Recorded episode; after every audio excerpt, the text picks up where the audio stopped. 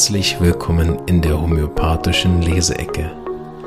Mein Name ist Marvin Zander und ich wünsche dir eine angenehme Zeit beim Anhören der aktuellen Episode. Diese ist entstanden mit freundlicher Unterstützung der Omida AG.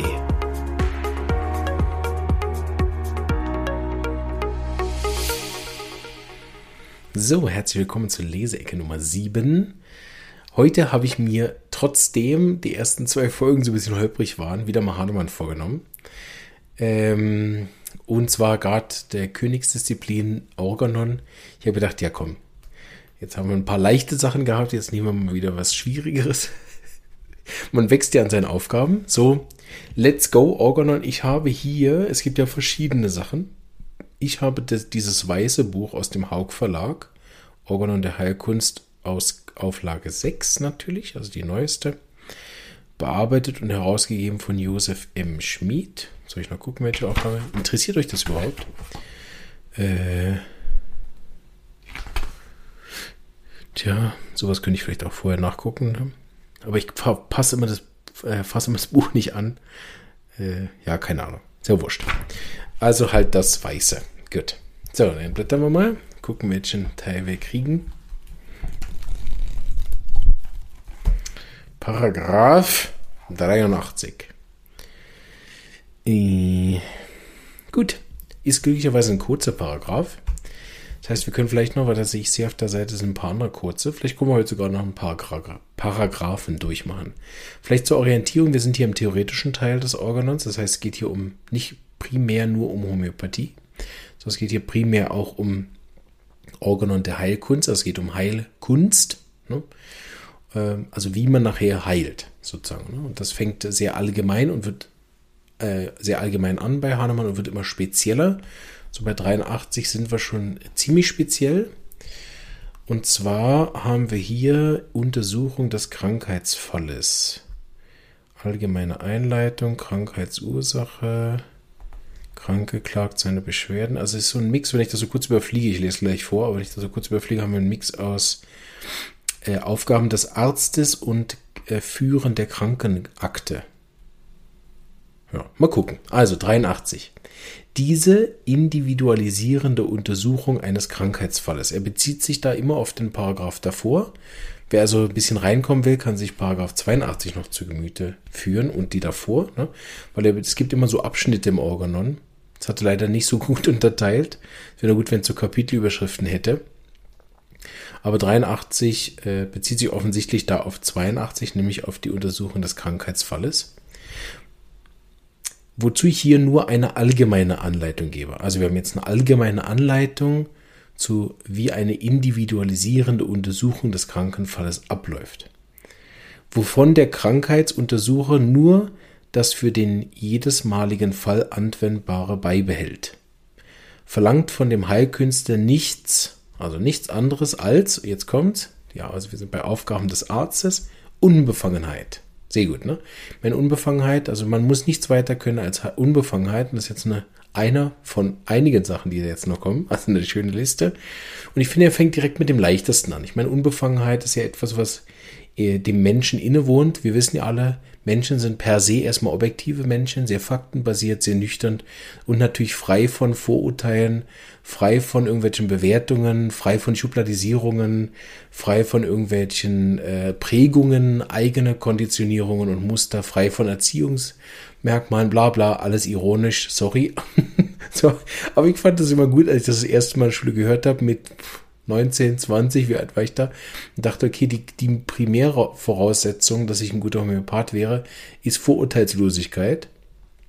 Also eine spirituelle Höchstdisziplin, ähm, na, wo, wo viele Leute lange für arbeiten, um in diese ähm, äh, Urteilslosigkeit hineinzukommen, also Unbefangenheit.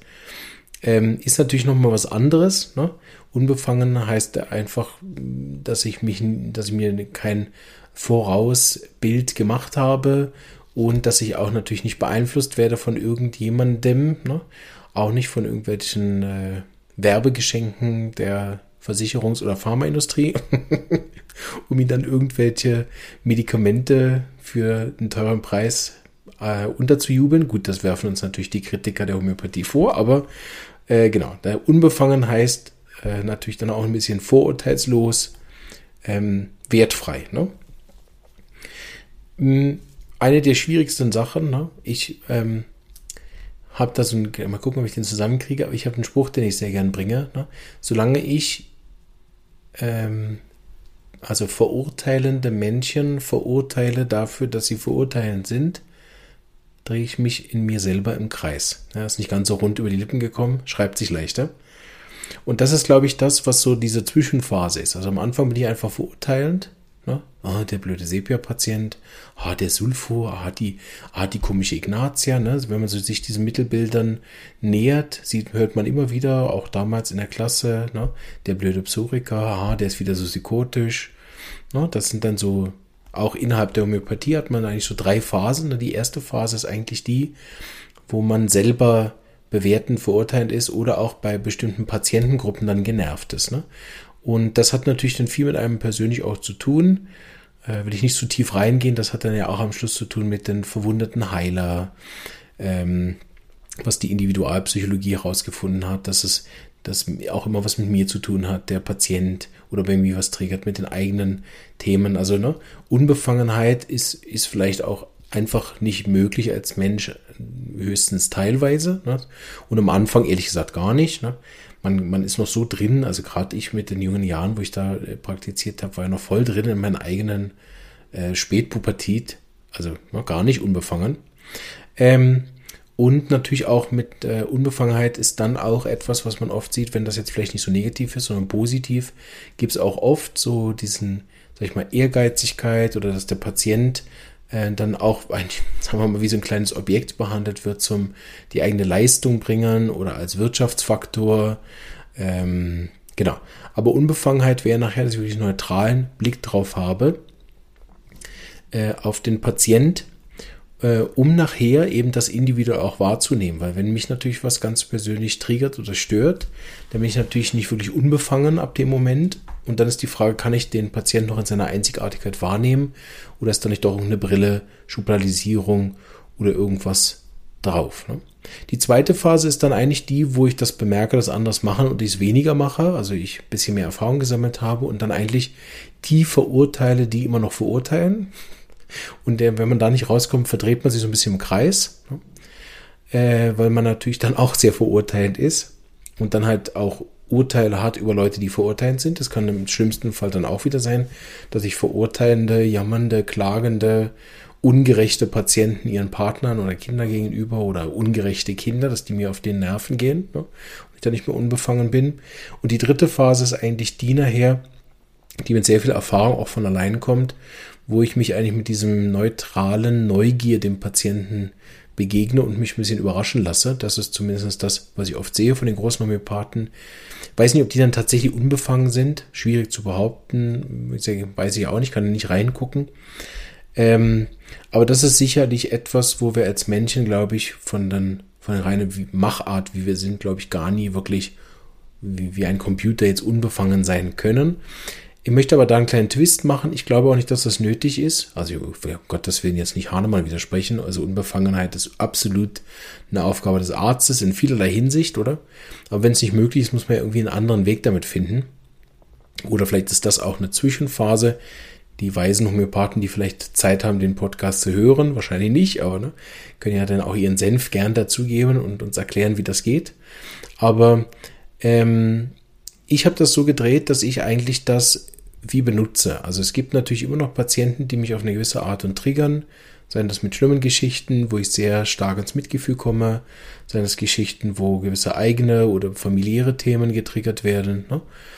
Ähm, benutze ich eigentlich dafür, dass ich das wahrnehme und nachher ummünze. Also es gibt bestimmte Arzneimittelgruppen, die ich inzwischen kenne, wo ich weiß, okay, wenn, wenn, der, wenn der Junge oder das Kind reinkommt und der geht mir innerhalb von drei Minuten, finde ich den A unsympathisch oder B geht er mir auf die Nerven, ne? dass ich das nicht natürlich ausagiere oder noch schlimmer am Kind auslasse, so, sondern dass ich inzwischen ähm, weiß, aha, der gehört wahrscheinlich zu einer Gruppe von Mitteln, die dort angesiedelt ist. Ne?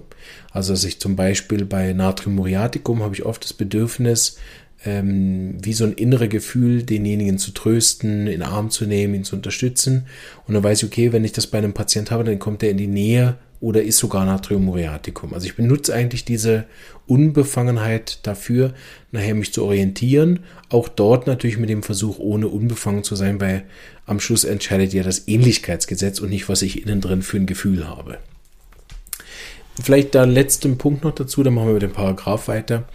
Ähm, ich finde das immer wieder interessant, wenn man das Organon liest und das so ein bisschen auch liest, wenn man es dann versteht, zwischen all diesen Halbsätzen dort, ähm, wie weit voraus Hahnemann in vielen Dingen war. Also ich habe gerade so ein bisschen noch geguckt, hier links und rechts, ähm, bei eben Paragraphen, die so danach kommen, wir dort vielleicht auch noch reingucken könnten. Ja, ich kann das leider parallel. Eine Krankheit von mir, ich kann reden und lesen. Kein, kein Segen, kann ich euch sagen. Aber da habe ich zum Beispiel hier in, muss ich kurz bringen, ne, in Paragraph 87 ne, ist zum Beispiel beschrieben, dass der Patient keine Suggestiv, also dass der Therapeut keine Suggestivfragen stellen darf, weil er sonst äh, keine Antworten kriegt, die vernünftig sind. Also es sind unglaublich viele Sachen, die man ja heute auch immer noch unterrichtet, äh, in der Gesprächstherapie. Ne? Vielleicht hat er das auch von irgendjemandem nachher, natürlich. Ne? Vielleicht hat er vielleicht auch nicht erfunden. Hahnemann hat jetzt sehr viele Bücher übersetzt. Aber das nachher so als Vorgabe zu geben, wie man nachher mit Patienten umgeht, ist schon enorm, was dort für Wissen auch gespeichert ist. Ich denke manchmal, was wir als westliche Medizin profitieren könnten vom Organon, sicherlich nicht von allen Paragraphen oder den Schimpfefußnoten, aber so viel äh, wie da drin steht, wie man mit Menschen umgeht, was heute nach 250 Jahren immer noch äh, absolut modern und relevant ist, das ist schon beeindruckend. Also da müssten wir auch nicht immer wieder alles neu erfinden. Gut. Also verlangt vom Heilkünstler nichts anderes als Unbefangenheit als erster Punkt, also easy peasy, gell? Aber wir wissen ja von Hahnemann, unter Perfektion macht das auch nicht. Das war ja sein Anspruch, wirklich zu schauen, wie kann ich nachher echte Heilung machen und dann machen wir natürlich unter 100% Heilung, versuchen wir es gar nicht erst.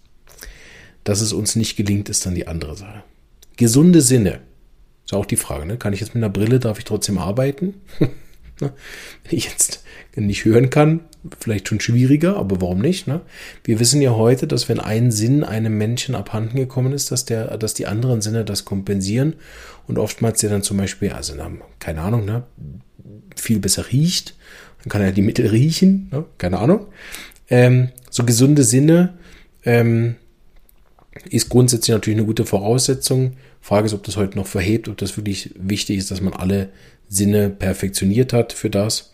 Aber vielleicht andersrum kann man sagen, was es auf jeden Fall braucht als Homöopath, sind alle Sinne. Also es gibt tatsächlich ja Patienten, die man am Geruch äh, entdeckt. Ne?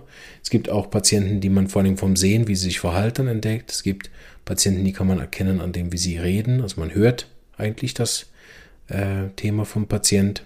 Also da braucht es auf jeden Fall alle Sinne, dass es soweit hm, ja, in der Art korrekt, ne, dass es alle braucht. Aufmerksamkeit im Beobachten haben wir eben besprochen.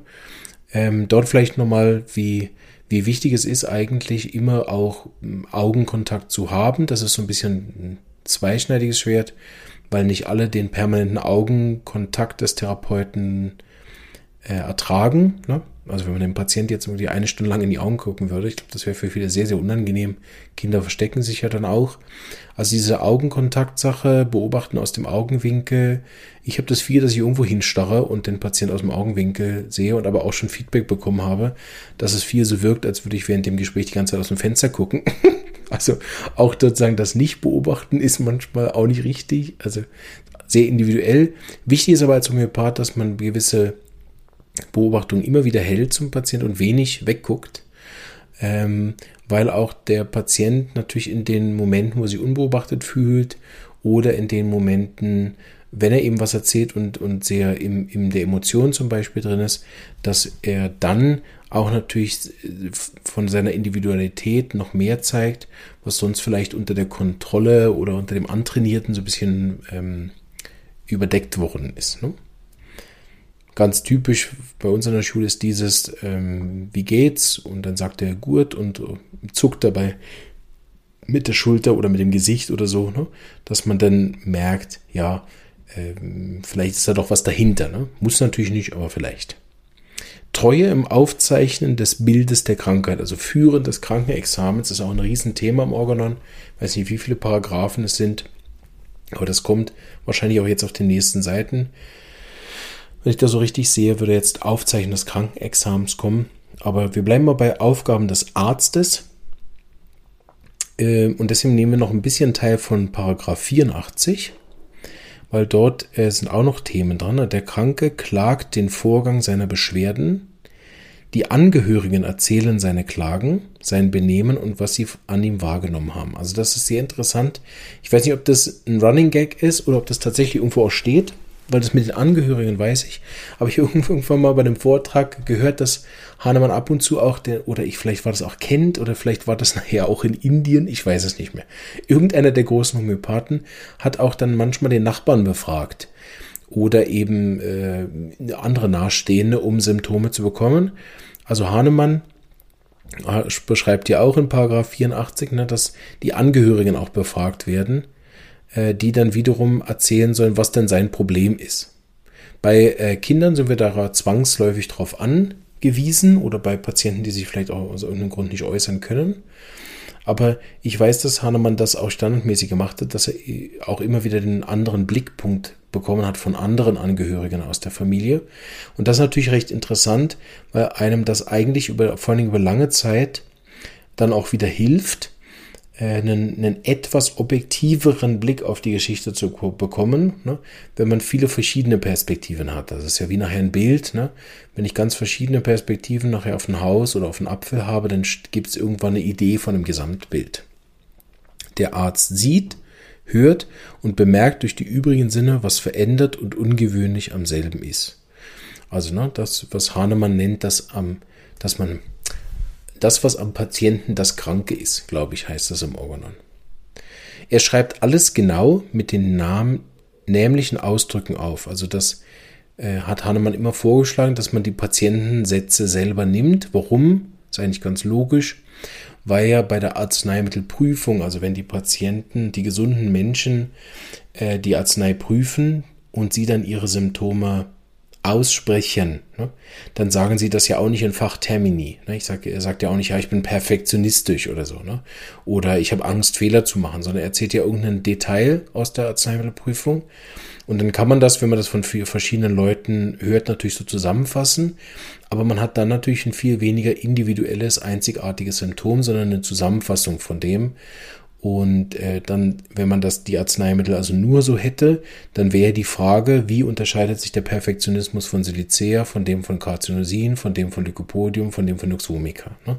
Die haben ja alle ganz unterschiedliche Art von Perfektionismus.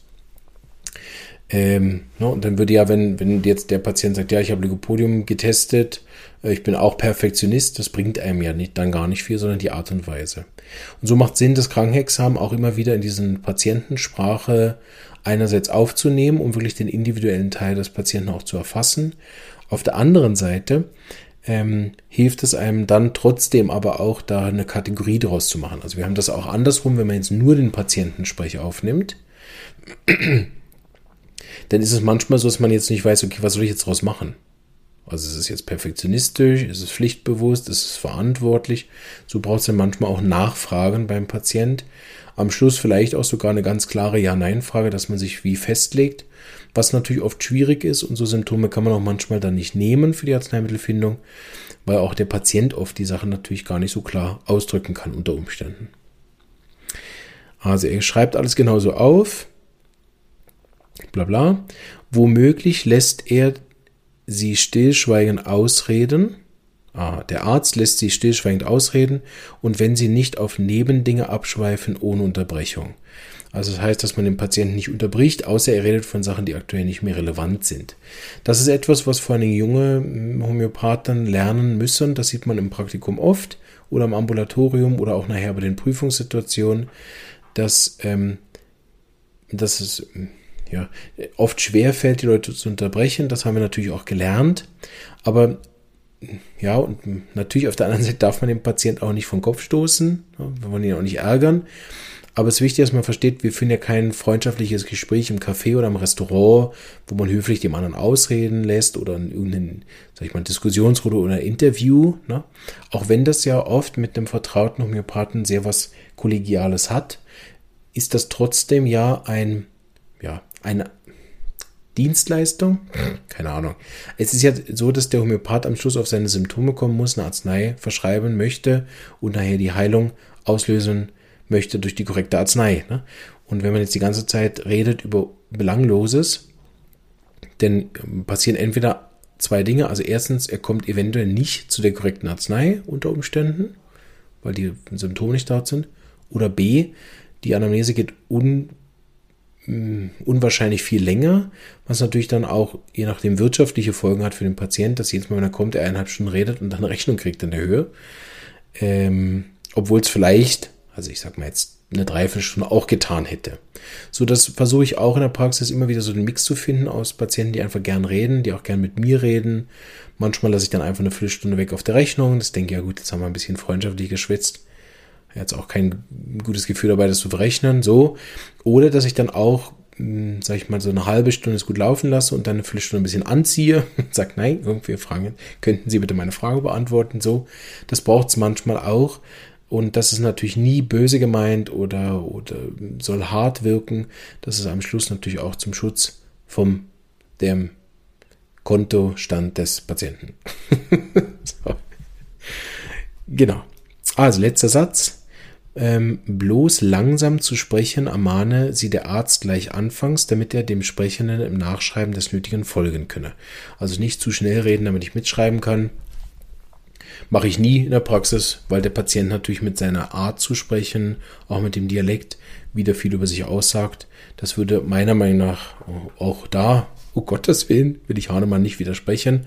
Ist ja logisch, wenn man alles mitschreiben will und kein Steno kann oder so, na, dann muss, muss der Patient mindestens ab und zu eine Pause machen, damit man es mitschreiben kann, weil man sonst natürlich auch nicht beobachten kann. Ich kann ja nicht schreiben und gleichzeitig den Patient beobachten und noch denken und so weiter. Deshalb bei uns ähm, gibt es eigentlich wie zwei Varianten. Also entweder man schreibt eigentlich gar nicht, während der Patient spricht und beobachtet und ist eigentlich im Gesprächsfluss dabei. Dann gehen einem je nachdem aber viele dieser individuellen Sachen unter, außer man hat ein extrem gutes Gehirn. Ähm, oder das, was ich mache, ist, dass ich eigentlich inzwischen ja mit der äh, Tastatur arbeite und die Tastatur freistehend ist, das heißt, der Bildschirm ist irgendwo an der Seite, ist nicht im Weg, dass ich eigentlich freihändig, weiß nicht, ob das freihändig heißt. Also ohne Augenkontakt auf der Tastatur tippe ich, während ich den Patient beobachten kann, wenn nötig. Also ich schreibe ja auch nicht jedes Wort mit. Also das, denn, denn wenn man das so machen würde, dann müsste man eigentlich so eine Text-to-Speech-Variante machen, ne? dass man den Patient äh, direkt aufnimmt. Ne? Dann kann man das irgendwie dann nachher als äh, Text rauslassen. Ne? Das würde bis das wäre was. Aber das ist wahrscheinlich wieder rechtlich schwierig und wenn die Patienten wüssten, sie werden aufgenommen, ist auch wieder schlimm. Gut, genug davon. Ich hoffe, äh, die Organon-Folge, die erste, hat euch auch gefallen. Ähm, ja, und äh, ich wünsche euch alles Gute. Bis bald und bis zur nächsten Leseecke. Tschüss!